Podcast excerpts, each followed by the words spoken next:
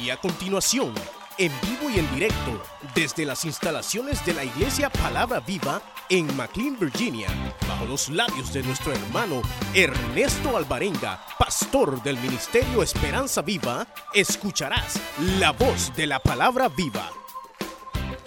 Vamos a abrir la Biblia, eh, capítulo número 3, vamos a leer, usted ofrenda y se pone en pie, aleluya. Mientras no ofrenden, no, porque, ¿verdad? Complica un poquito la recolecta de la ofrenda a los servidores. Así que, pero ya usted ofrendó. Capítulo número 3, vamos a leer versículo 7. Dice la palabra del Señor de la manera siguiente. ¿Lo tenemos, hermanos?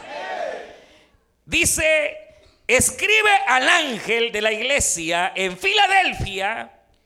Esto dice el santo y el verdadero, el que tiene la llave de David, el que abre y ninguno cierra y cierra y ninguno abre.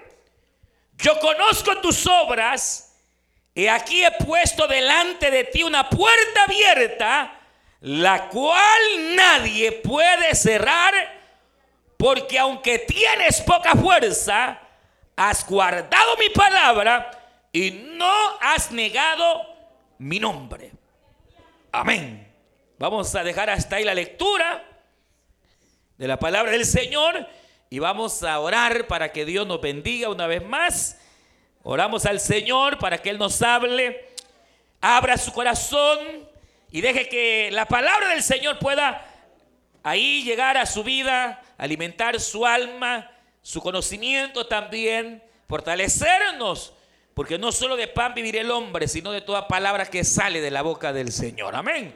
Oramos, Padre nuestro que estás en los cielos, te damos gracias porque tú nos permites venir delante de tu presencia, Señor.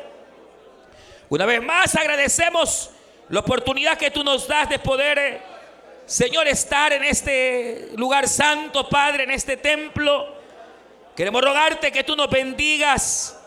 Bendice, Señor, cada oyente. Bendice al amigo, a la amiga, Señor, al creyente. Padre, que tu palabra pueda venir a fortalecer nuestra vida, Señor, conforme nuestras necesidades, conforme nuestros problemas. Así rogamos que nos hables, Espíritu Santo, habla con libertad, Señor. En el nombre de Cristo te lo rogamos. Abrimos nuestros corazones y nuestras mentes, Señor, para recibir la iluminación de tu palabra santa. A ti damos siempre honor y la gloria Límpianos con tu palabra. Guíanos a través de ella. En el nombre de Jesús. Por quien te damos gracias, Señor. Amén, Señor Jesús. Y amén, aleluya. Pueden tomar su asiento, hermanas y hermanos. Y estuvimos el miércoles pasado eh, tocando eh, esa última parte del mensaje de la carta que el Señor escribe a la iglesia en Sardis. ¿Usted se recuerda de ese mensaje? Que básicamente eh, decíamos que lo que había ocurrido en aquella iglesia de Sardis era que había un pequeño grupo de hermanos que no habían manchado sus vestidos. Amén. Y eso es lo que el Señor alaba y eso es lo que el Señor en algún sentido les pide que así como hasta ese día habían logrado mantener sus trajes o, sus vestiduras limpias en un sentido espiritual, así ellos debían de mantenerse. Pero ¿qué implicaba la vestidura blanca? Implica mantenerse firme en la doctrina de la salvación por gracia. Amén. Decíamos que habían entrado eh, doctrinas en donde se estaba socavando, es decir, golpeando la doctrina de la justificación por la fe. Es decir, todo aquello que se añade al hecho de que usted o yo podemos ser salvos no solamente por la sangre que Cristo derramó, sino por algo más. Y ese algo más ya es una mancha. O sea, si a usted, por ejemplo, en su iglesia, eh, muchos obviamente aquí han conocido al Señor, otros ya venían cristianos, pero por ejemplo, si a usted le enseñaron y le dijeron, mire, si usted no se bautiza en agua, usted no es salvo, es una mancha. Todo aquello, toda aquella obra que quiera añadírsele a la salvación es una mancha. Salvación es por fe y no por obras, para que nadie se gloríe, sino que la gloria sea para aquel que murió en la cruz del Calvario y derramó su sangre bendita. Si a usted le dicen, mire, tiene que guardar el sábado. Usted está en la calle porque ahí donde van no guardan el sábado y usted no se va a salvar. Los que han manchado sus ágapes son ellos. La, eh, eh, la iglesia de Sardi representa, igual decíamos, representa a la iglesia católica, apostólica y romana, o veámoslo así, a la iglesia cristiana que abarcó más o menos desde el 1520 hasta más o menos el 1700. Esos 200 años abarca la iglesia de Sardis. Pero ¿por qué razón? Porque todo era, hermano, todo lo que se podía llamar cristiano era gobernado bajo la iglesia católica, apostólica y romana. Pero Martín Lutero, decíamos, se levanta contra las doctrinas heréticas de la iglesia católica, clava en la abdía de Wittenberg sus 95 tesis encabezadas por el hecho de que la salvación no se puede comprar. La salvación solo se recibe por la fe. Eh, entonces, viene Martín Lutero y decíamos, comienzan los movimientos de la gran reforma, la reforma protestante, donde, hermano, eh, se da el hecho de que eh, él, juntamente con otros hombres de Dios, comienzan a predicar una vez más el verdadero evangelio, haciéndole ver a la gente que eran mentiras porque la gente le decía, mire, el día que usted se salga de la iglesia madre, usted es condenado en el infierno. Mentira el señor Lutero. Podemos salirnos de la iglesia madre y seguir siendo salvos porque no salva la iglesia madre ni la madre María. Quien salve Jesucristo. Claro. A la gente le decían, mire, el día que usted es ser católico, usted se va a ir al infierno. Mentira del diablo. Le decían a la gente, el Papa es el representante de Cristo en la tierra. Y Lutero dijo que el Señor reprenda al diablo. El representante de la iglesia sigue siendo Jesucristo y Él es la cabeza de la iglesia y no el Papa. Y además dijo Lutero, todos los creyentes podemos ser también sacerdotes de Dios y sacerdotisas de Dios.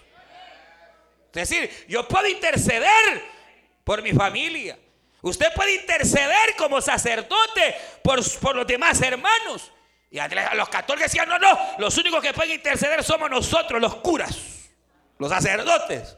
Entonces todo eso Lutero lo, lo, va, lo va eliminando.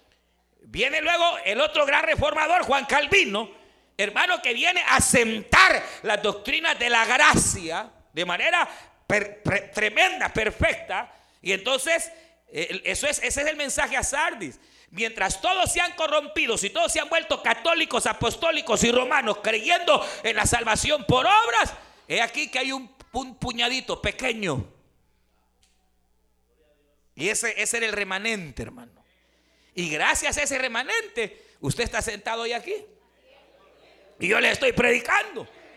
Porque a partir de 1517, cuando se da el movimiento de la reforma, empezaron a quedar grupos de hermanos que de verdad se volvieron a la Biblia, se volvieron a la palabra, hermano, y mantuvieron, obviamente, la salvación por fe, por gracia, y no por obra. Entonces ahí se levantaron, bueno, varios movimientos, los anabaptistas, los puritanos, eh, los luteranos y varios movimientos. Unos movimientos muy, muy obviamente eh, bíblicos, otros no tanto, pero ya se estaba dando los pasos esenciales para lograr la gran reforma que se dio en esos 200 años. Se, se fue dando, hermano, y fue eh, volviendo la vida a la iglesia del Señor. Ahora, es ahí donde decíamos que eh, lo que se conoce como una advertencia, y es ahí el punto, cuando viene el Señor dice, a los que no han manchado sus vestiduras, a los vencedores, yo nunca lo borraré el libro de la vida. Que uno lo ve como una advertencia, pero que realmente veíamos por lo menos en dos traducciones, la nueva traducción viviente y la Biblia de las Américas, que no está hablando de una advertencia, sino de una promesa. Es decir, Dios está diciendo, por cuanto no has manchado tus vestidos, nunca jamás te borraré del libro de la vida. O sea, y la pregunta, ¿puede Dios borrar a una persona del libro de la vida? Ahí está la respuesta. Él dice, jamás lo borraré. O sea, la única razón o la única manera en que Dios pueda borrar a alguien de la vida es que se volvió apóstata.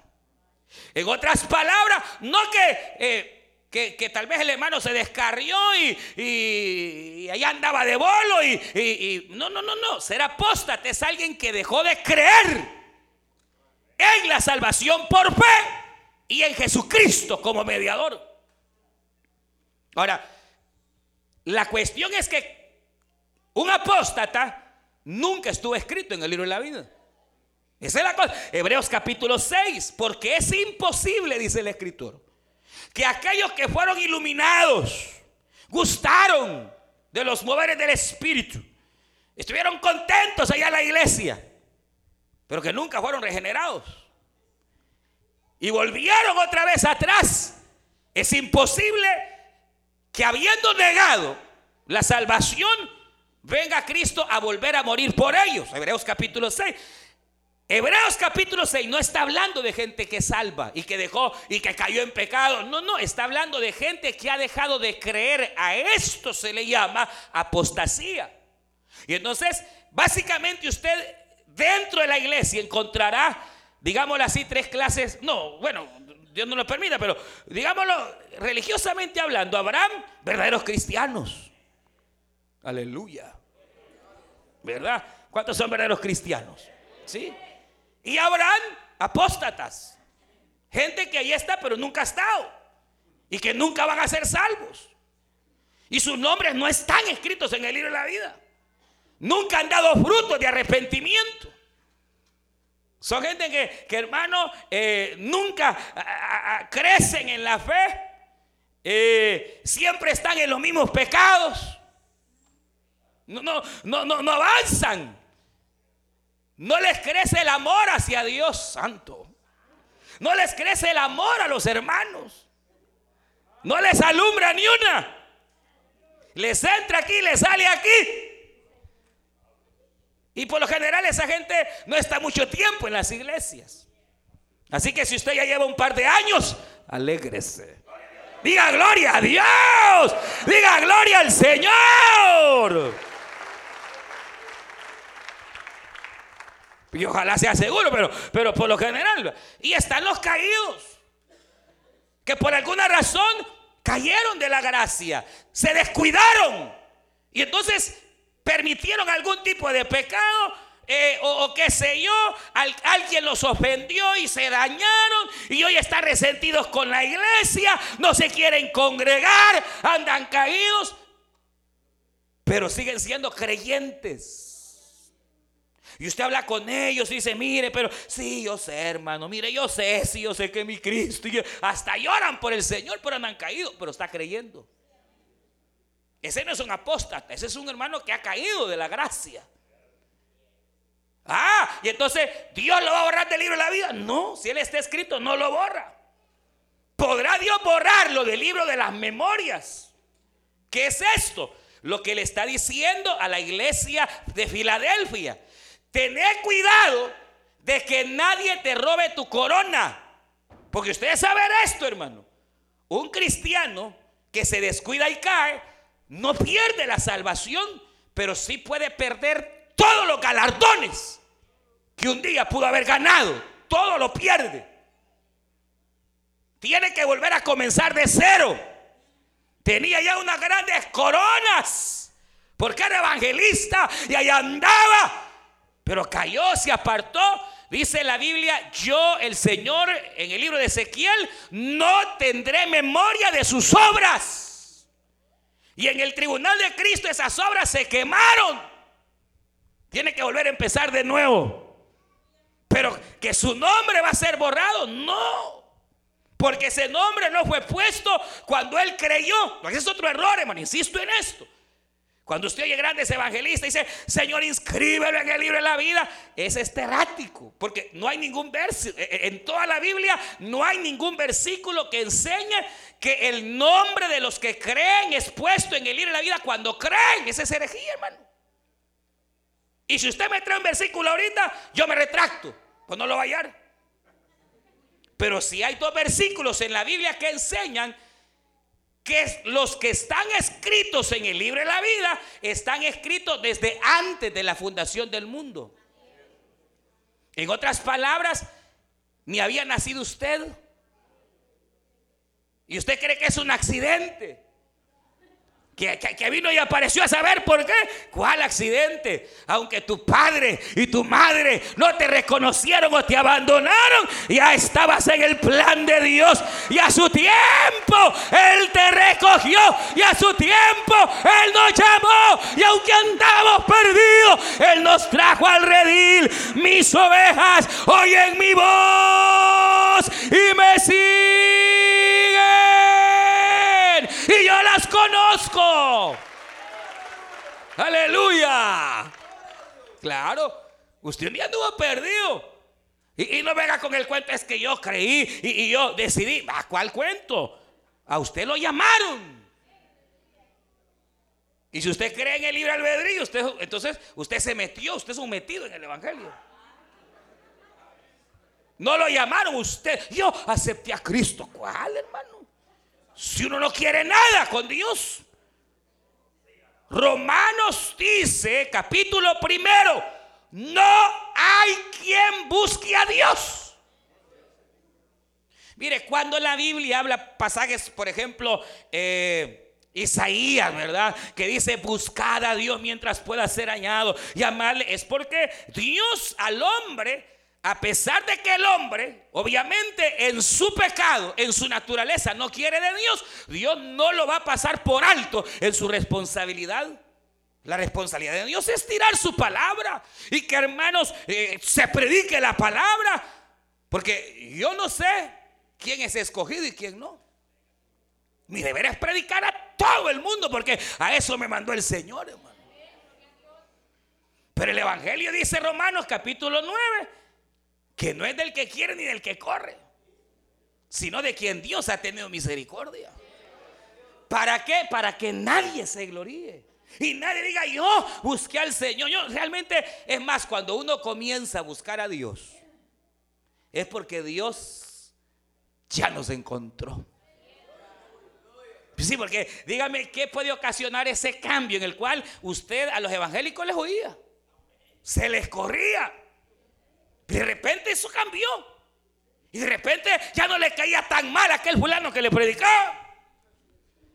Que, aquella, aquella mujer que tanto la hostigaba, ya no le empezó a caer tan mal, le empezó a caer bien. Y usted que decía, yo nunca voy a una iglesia evangélica, Dios guarde, mi abuelita me mata. De repente se le quitó el miedo a la abuelita. ¿Qué es lo que provocó ese cambio? Ah, es que yo tenía libertad. la operación santa de Cristo, el Evangelio en los escogidos, hermano. Sé que esto es difícil de entenderlo para algunos. Pero por ejemplo, San Juan capítulo 1 dice, a los suyos vino refiriéndose a Israel. Israel no lo quiso.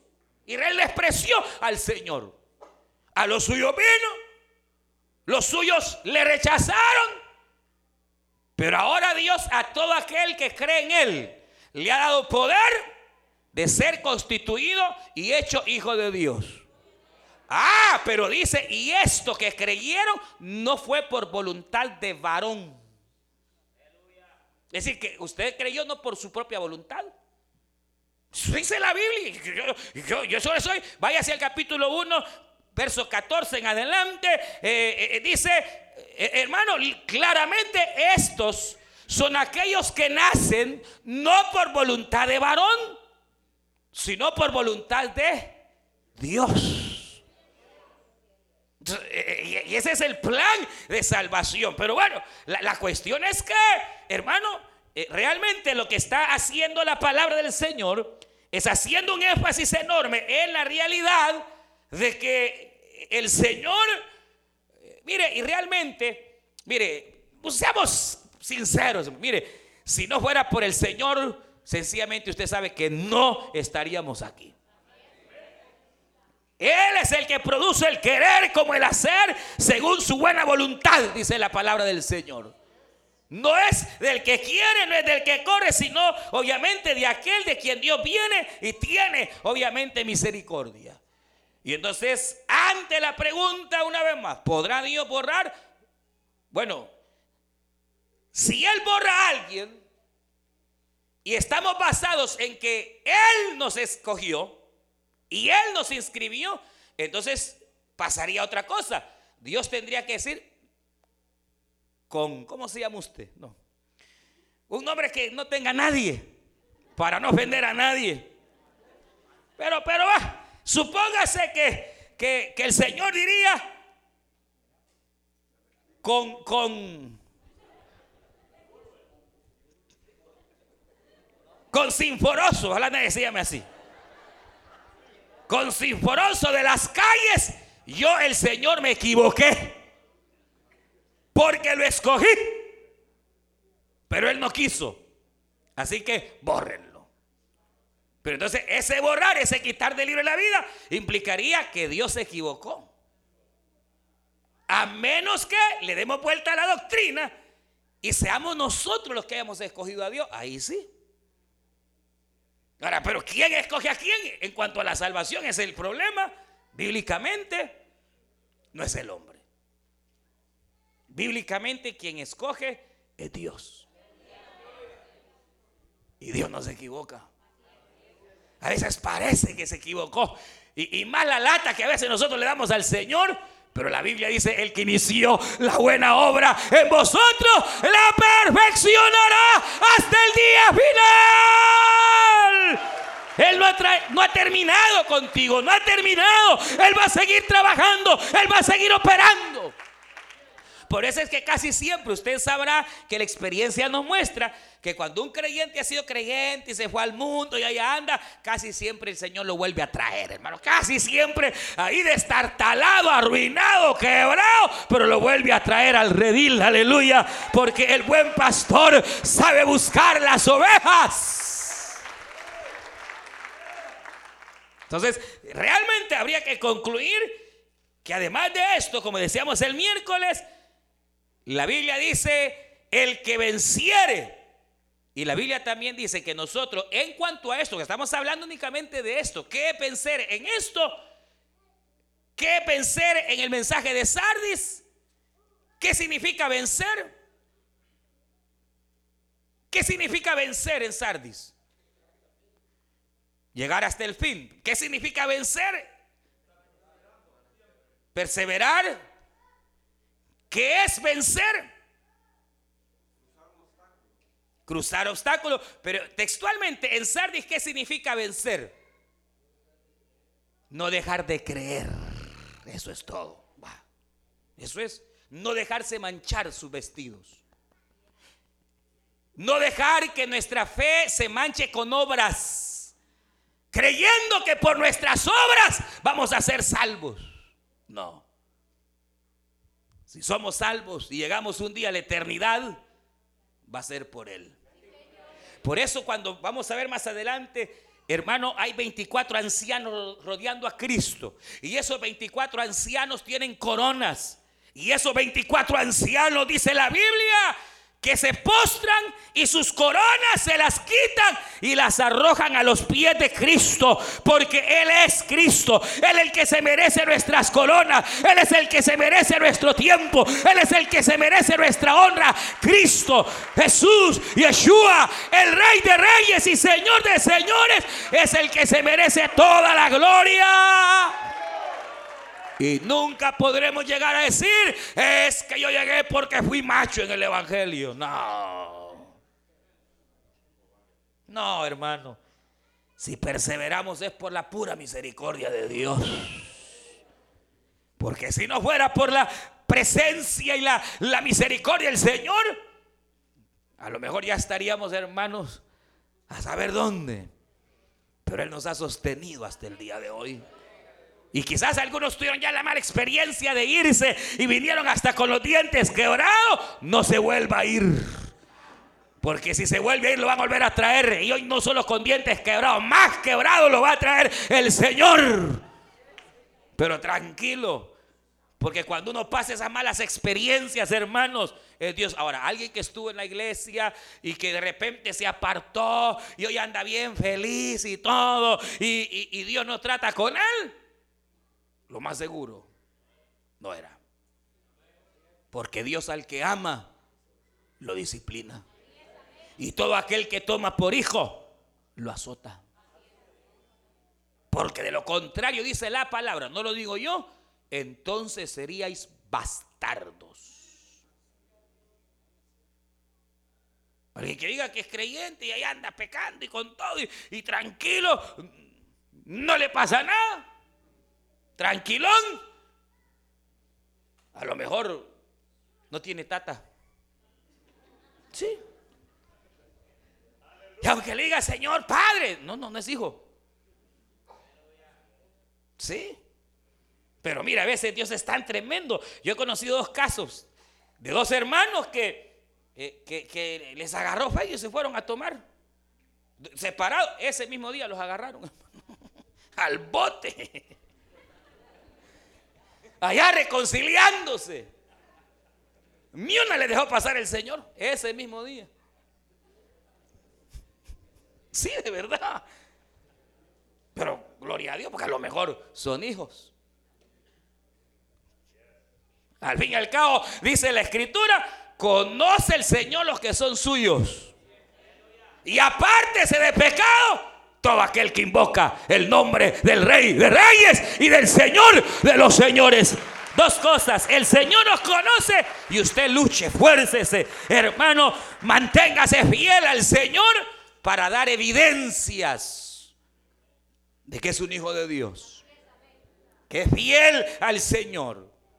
Y entonces viene después y viene el sexto mensaje, que es el mensaje a la iglesia de Filadelfia, que hermano tiene la particularidad, básicamente, de los siete mensajes, Filadelfia es la única iglesia a la cual el Señor no le reprocha nada. No. Usted sabe, hemos venido leyendo, el Señor se presenta aquí el que tiene la espada en su boca, aquí el que tiene pies de bronce, porque la iglesia anda mal y el Señor la va a corregir, hermano. Aquí e, este, el que tiene llama de fuego. Pero viene el Señor y cuando va a dar el mensaje a la iglesia de Filadelfia, Filadelfia está más o menos a unas 100 millas de Asia, más o menos a 25 millas de Sardis, una ciudad en el Asia Menor, donde hoy es Turquía, hemos estado diciendo, ahí estaban las iglesias del Asia Menor en ese entonces, pero era una iglesia que estaba formada por hermanos bien fieles, fíjense. Pero fieles, hermano. Pero fieles. Ahí no había, no habían hermanos, mujeres seduciendo como la Jezabel. Ni habían profetas falsos, mentirosos, como Balaam. No había doctrinas que estuvieran manchando los ágapes de los hermanos. Eh, eh, hermano, le dice el Señor, mire, dice, escribe esta carta al ángel de la iglesia que está en Filadelfia este es el mensaje. Primeramente de aquel que es santo y verdadero, el que tiene la llave de David, el que abre y nadie puede cerrar. Aleluya. Y el que cierra y nadie puede abrir.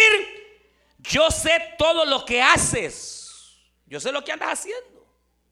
Yo conozco tus obras. Y sé lo que andas haciendo pero no le reprocha ninguna mala obra. O sea que ellos andaban bien, igual que nosotros. Aleluya. Mire, dice yo sé lo que haces y te he abierto una puerta grande, aleluya. Y sé que tienes poca fuerza.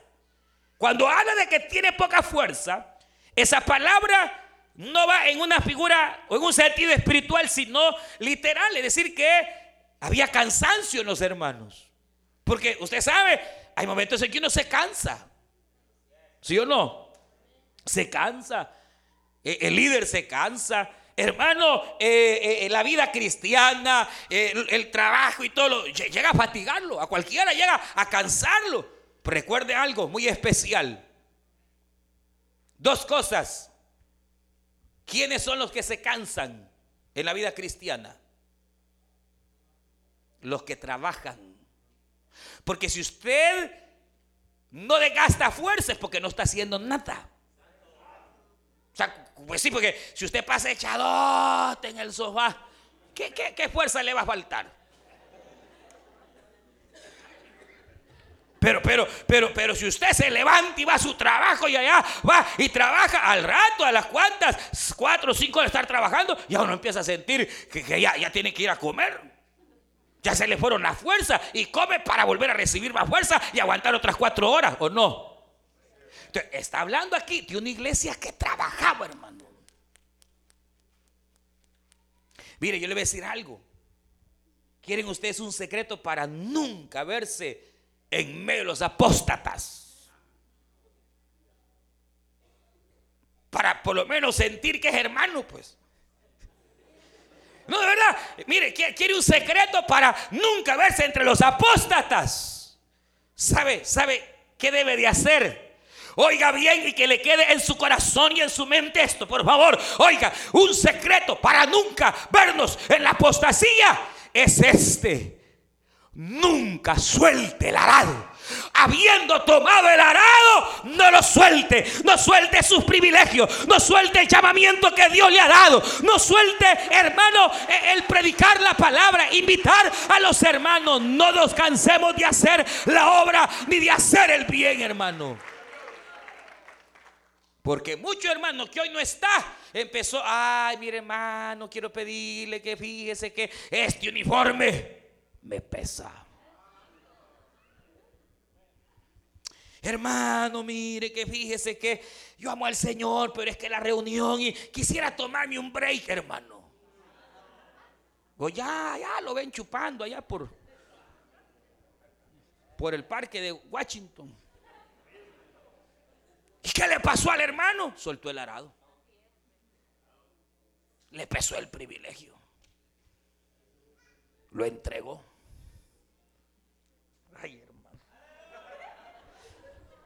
No, no, no. Hay que mantenerse en el arado. Creyendo, aunque vendrán luchas y pruebas, hermanos, si habrá momentos difíciles, siga, siga en la obra, siga fiel, no ponga la mirada en el hombre, ponga la mirada en el blanco perfecto que es Cristo y siga adelante, dele, dele, dele, dele, dele, siga adelante, siga adelante, siga trabajando hasta el día en que la trompeta suene. Aleluya. Dígale al que está a la par, no sueltes el arado. Dígale, no sueltes, no sueltes, no sueltes el arado. Dígale, no sueltes el arado. Dígale, no sueltes el arado, no lo sueltes. Dígale, no lo sueltes, no sueltes el arado. No sueltes el arado. No lo suelte. Entonces, la iglesia de Filadelfia, este mensaje es para una iglesia local, ya dijimos. Y esta, esta ciudad hermano, eh, fíjese cómo es de tremendo. Porque la ciudad en sí se llamaba Filadelfia. Había sido, hermano, eh, esta ciudad conquistada y levantada por un rey llamado Emeneus II. Y este tenía un hermano que era fiel, pero, pero, pero era fiel tremendamente hacia él tenía un espíritu de fidelidad tremendo hacia las personas. Y entonces en honor al hermano de este rey, es que él le puso a la ciudad que conquistó Filadelfia, porque el hermano se llamaba Filadelfos, que quiere decir el que ama a su hermano. Entonces, el nombre de la ciudad es la ciudad que ama a los hermanos. Y la iglesia que tenía el nombre, entonces era la iglesia en la cual los hermanos se amaban. Filadelfia significa amor fraternal. Viene de, filos, que es amistad, amor entre hermanos. Era, hermanos, una iglesia donde no habían pleitos. Ahí no existía que mire que la diaconisa me hizo mala mirada. No, no. Porque bien que la fulana, no, no, ahí no, había, ahí no habían problemas, ahí no habían chambres en esa iglesia, no había, había, había amor fraternal. El débil era aguantado por el mayor y el, el mayor cargaba con el débil. Era una iglesia que se amaba. Cuando un hermano caía en alguna crisis, todos le ayudaban. Aleluya. Ahora, pero mira, aquí está el cuadro. Hay una iglesia en medio, de, a 20 millas estaba una iglesia toda, toda quebrada de la doctrina. A otra 100 millas, otra iglesia, hermano, eh, donde, donde había un montón de pecados. Al otro lado, pero había ahí en medio una iglesia fiel. ¿Qué quiere decir esto? Que usted puede estar en medio de lobos. Usted puede estar en medio de falsos hermanos. Pero no por ellos usted volverse igual. Usted puede, la iglesia puede estar en un área conflictiva, la iglesia puede estar en un área donde todas las iglesias se ponen locas y con doctrinas raras.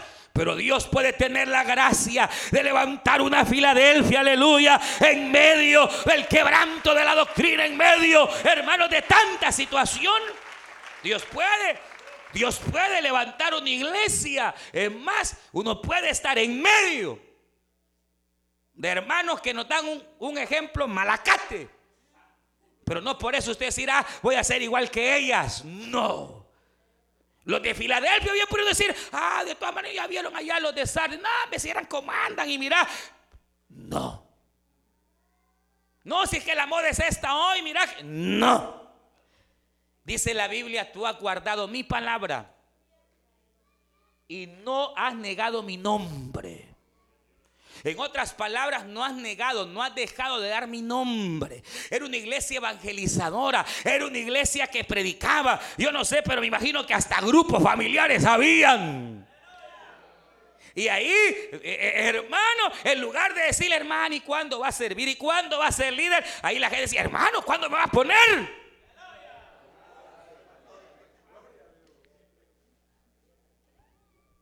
Por eso dice He aquí yo he abierto una puerta grande delante de ti. Es que mire, hermanos, Dios paga bien. Ay, hermano. Dios paga bien. A veces la recompensa no se ve. A veces el humano, eh, hermano, pero ni, ni, una palmadita le dio, ni la gracia le dieron. Tranquilo, sé fiel, guarda su palabra, no niegues su nombre. Y entonces Dios te abrirá puerta. Grande puerta el Señor te abrirá. Puerta que nadie podrá cerrar, ni el diablo podrá cerrar. Aleluya. Dios paga bien al que le sirve.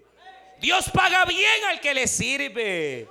Dios sabe pagar bien a aquel que sirve en su obra. Aquel que hace las cosas no para su gloria ni para ser visto, sino para la gloria del Rey de Reyes y Señor de los Señores. Hermano, Dios sabe pagar bien. Y le dice, mire, He aquí yo abierto puerta grande delante de ti, le dice el Señor a esta iglesia. ¿Por qué? Porque era una iglesia evangelizadora, hermano. La historia cuenta que unos años antes de que se, diera esta carta, habían sufrido un terremoto y ellos bien salvos, hermanos. Tal vez algún hermano que otro por ahí, pues siempre eh, algo le puede haber pasado porque es natural. Pero eh, eh, se habla que hubieron, era una ciudad que a veces era estremecida por los terremotos, pero el Señor los guardaba. Porque ellos eran fiel. Hermano, eh, eh, era, era, era tremendo. Eh, por eso hay una palabra de protección para esta iglesia que vamos a ver más adelante. Porque eran hermanos fieles. De una manera tremenda, nunca habían negado el nombre del Señor. Y esta iglesia, proféticamente, como hemos estado hablando, está representando a la iglesia. Oiga bien, que va desde el año 1700 al año 1900, ya casi de nuestra era. Pero si usted recuerda, o usted tal vez ha estudiado historia de la iglesia, sabrá que ese periodo fue el periodo de la iglesia misionera.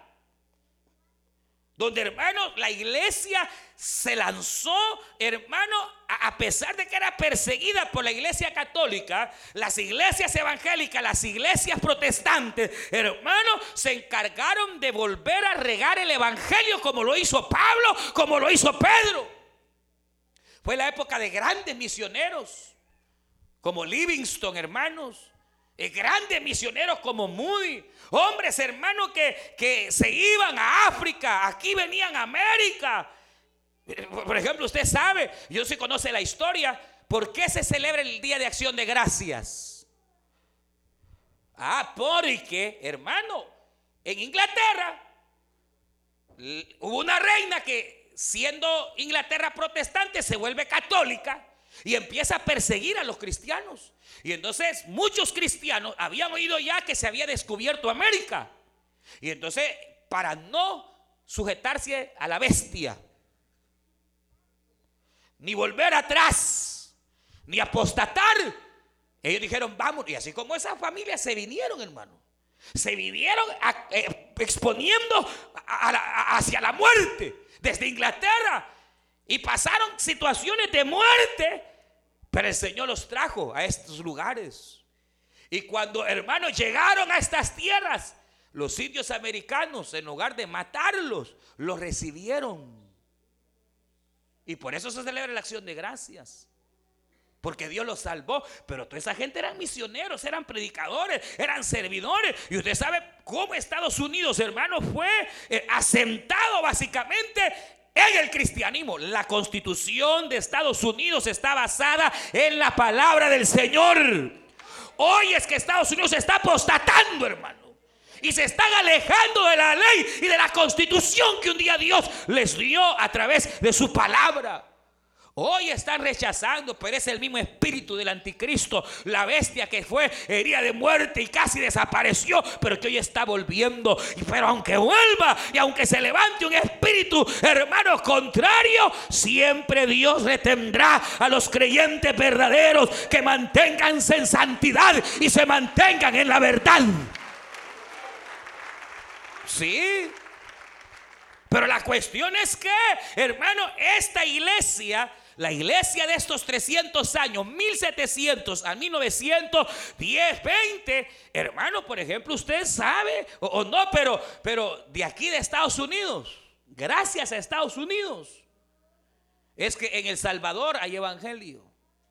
Es que en Guatemala hay evangelio. Es que en Honduras hay evangelio. Es que en Costa Rica y en México hay evangelio.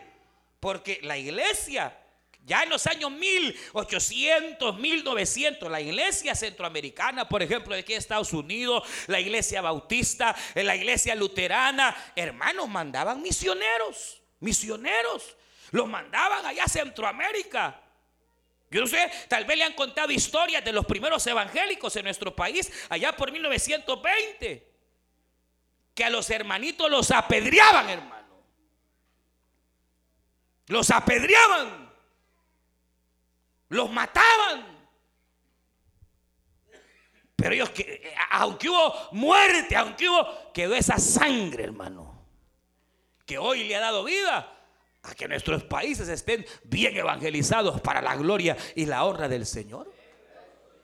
¿qué quiere decir? Que obviamente, hermano, Dios sabe bendecir cuando la iglesia trabaja. Dios le abrirá puertas grandes a una iglesia que Él ve que es una iglesia que ama las almas, que ama al pecador, que se preocupan por evangelizar, que se preocupan por crecer, que se preocupan, hermanos, porque el evangelio siga siendo extendido. Pero una iglesia haragana, hermano. Donde les da igual estarse viendo la carita misma, todos los mismos hermanos, hay los mismos 40 toda la vida, hermano.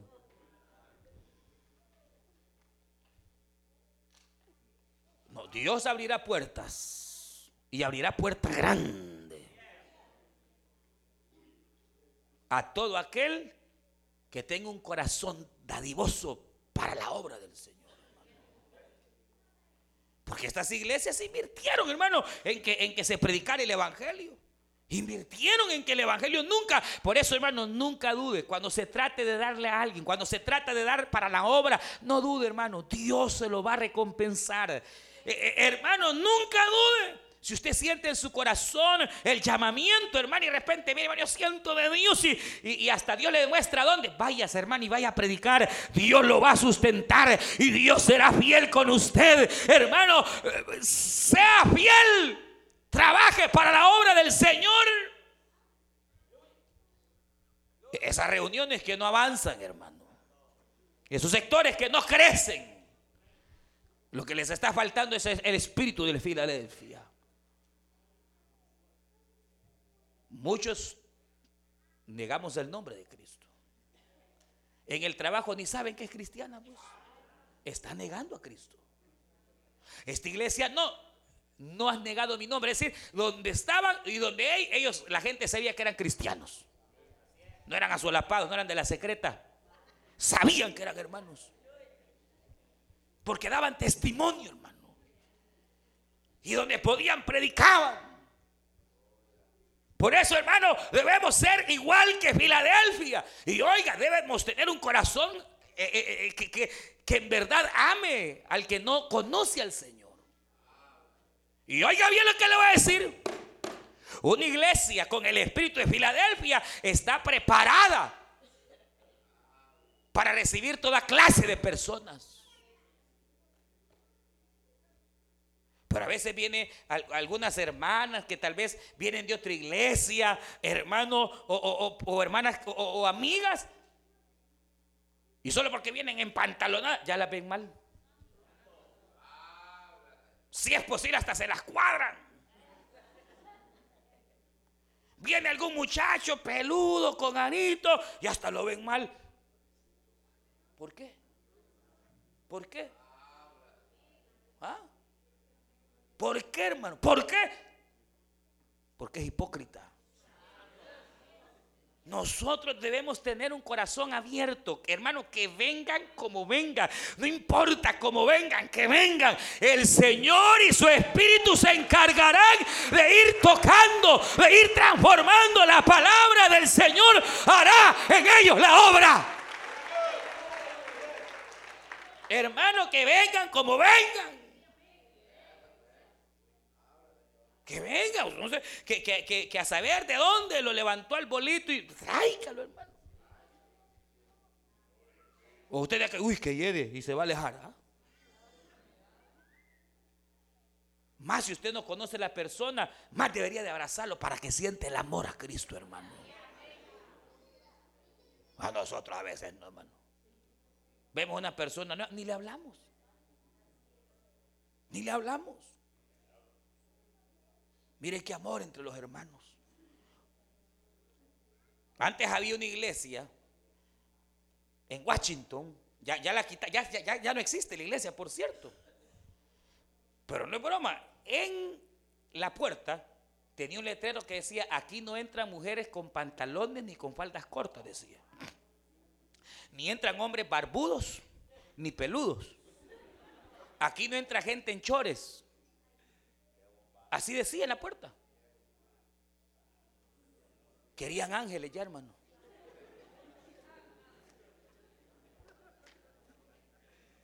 ¿Se imagina el Señor hubiera sido así, hermano?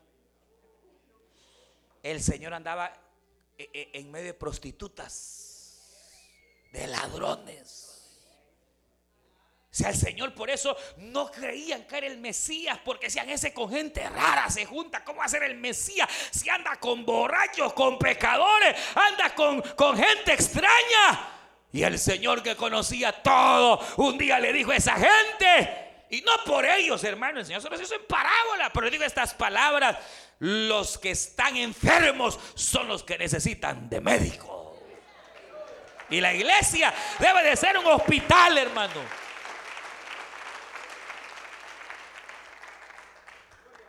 Un hospital. O sea que, hermano, nosotros en la reunión familiar recibamos con amor. Evangelicemos. Nunca debemos de dejar de crecer, hermano. Nunca, nunca. Porque ese día Dios nos cierra la puerta.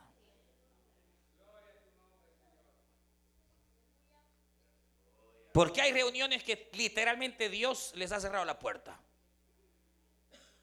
Porque no, no, visitan, no evangelizan, no invitan. Nunca ver usted, hermano, ya con, con, trataditos, por lo menos ahí tratando de ver a quién invita. Nunca. Él está feliz con los cuatro gatitos que tiene en el grupo. Alabaré, alabaré, alabaré. Qué tremendo, hermano. Qué tremendo. Qué tremendo, hermano. Que Dios nos ayude. Que Dios nos ayude, hermanos. Y que nos ayude a hacer una iglesia eh, que podamos ir avanzando. Y donde Dios nos permite ir abriendo obras, las vamos a abrir, hermanos. Hasta que el Señor venga. Aleluya. Nunca hemos dependido del oro y la plata. Hemos dependido de aquel que es el dueño, de aquel que provee, de aquel que da. Aleluya. Bendito el nombre del Señor. Hermano, esta iglesia empezó con cuatro personas.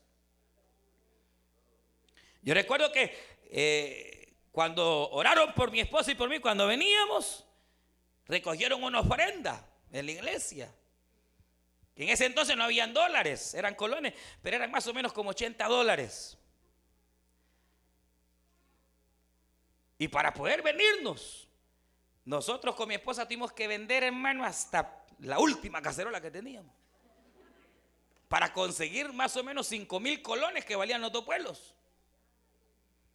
Y con eso entramos. Y, mire, eh, Dios fue bueno. Ahí está Natalie, yo por la quiero mucho porque Ahí con ellos, así vivíamos con hermanos que nos daban de comer. Ahí está mi hermana Reinita también. Así, hermano. Y hasta aquí el Señor nunca nos ha dejado. Yo no recibí ni un 5 de allá del Salvador, nunca. Solo cuando entré 80 dólares. Y que Dios bendiga a los hermanos. Pero Dios usó gente. Y ahí nunca hemos trabajado en lo material, nunca. Hemos vivido por fe hasta el día de hoy. Viviendo con hermanos de un lugar a otro. Dios bendecía. donde, donde, donde nos agarraba la noche y a veces nos quedábamos. A donde nos daban de comer, comíamos. Sí, hermano.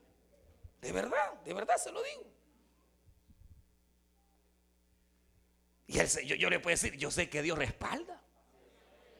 Dios respalda. Yo solamente obedecí al Señor. Y Dios proveyó y hasta hoy, hermano, Dios ha provisto.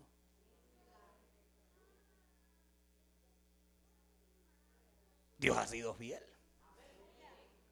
Porque Él es el dueño de la obra.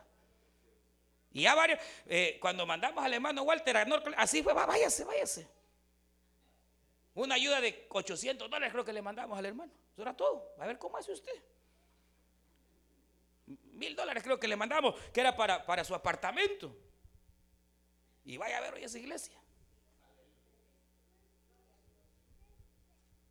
Pero cuando se crea Dios, hermano, y se, se, crea al Señor, y así es siervo, vaya, denle, denle. Que mire, cuando usted siente el llamado de Él, hermano, si, si el Señor sabe dónde hay necesidad. Pero nunca dejemos de ser una iglesia que esté dispuesta a pagar cualquier precio, hermano.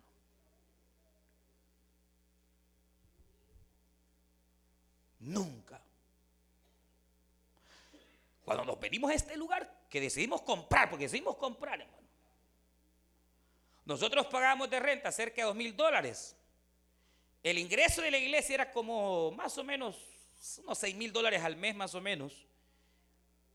Y cuando nos venimos acá, hicimos compromiso de compra con renta. La renta eran 15 mil dólares. Era el doble del ingreso de la iglesia. Yo me acuerdo, ya teníamos nuestros niños. Le dije a mi esposa, mira, ¿qué le vamos a dar? Que comamos. Hasta aquí el Señor nos ha ayudado. Y dimos el paso con los hermanos. Creímos al Señor. Y el Señor comenzó a proveer, y a proveer, y a proveer. Porque yo he dicho, no, ¿y mi salario? ¿Y hoy cómo? No, pero ¿qué me garantiza? Nada. Nada. Creímos a Dios y aquí, estamos, Vino, vino, el tiempo de la crisis, casi perdíamos el tiempo, pero el Señor ahí en misericordia y Dios ha sido fiel. Mire, qué tremendo. Sí. Mire, Dios ha sido fiel. Y, Dios permite, hermanos, que el espíritu siempre de la iglesia sea, seamos siempre conocidos como una iglesia que ama las almas.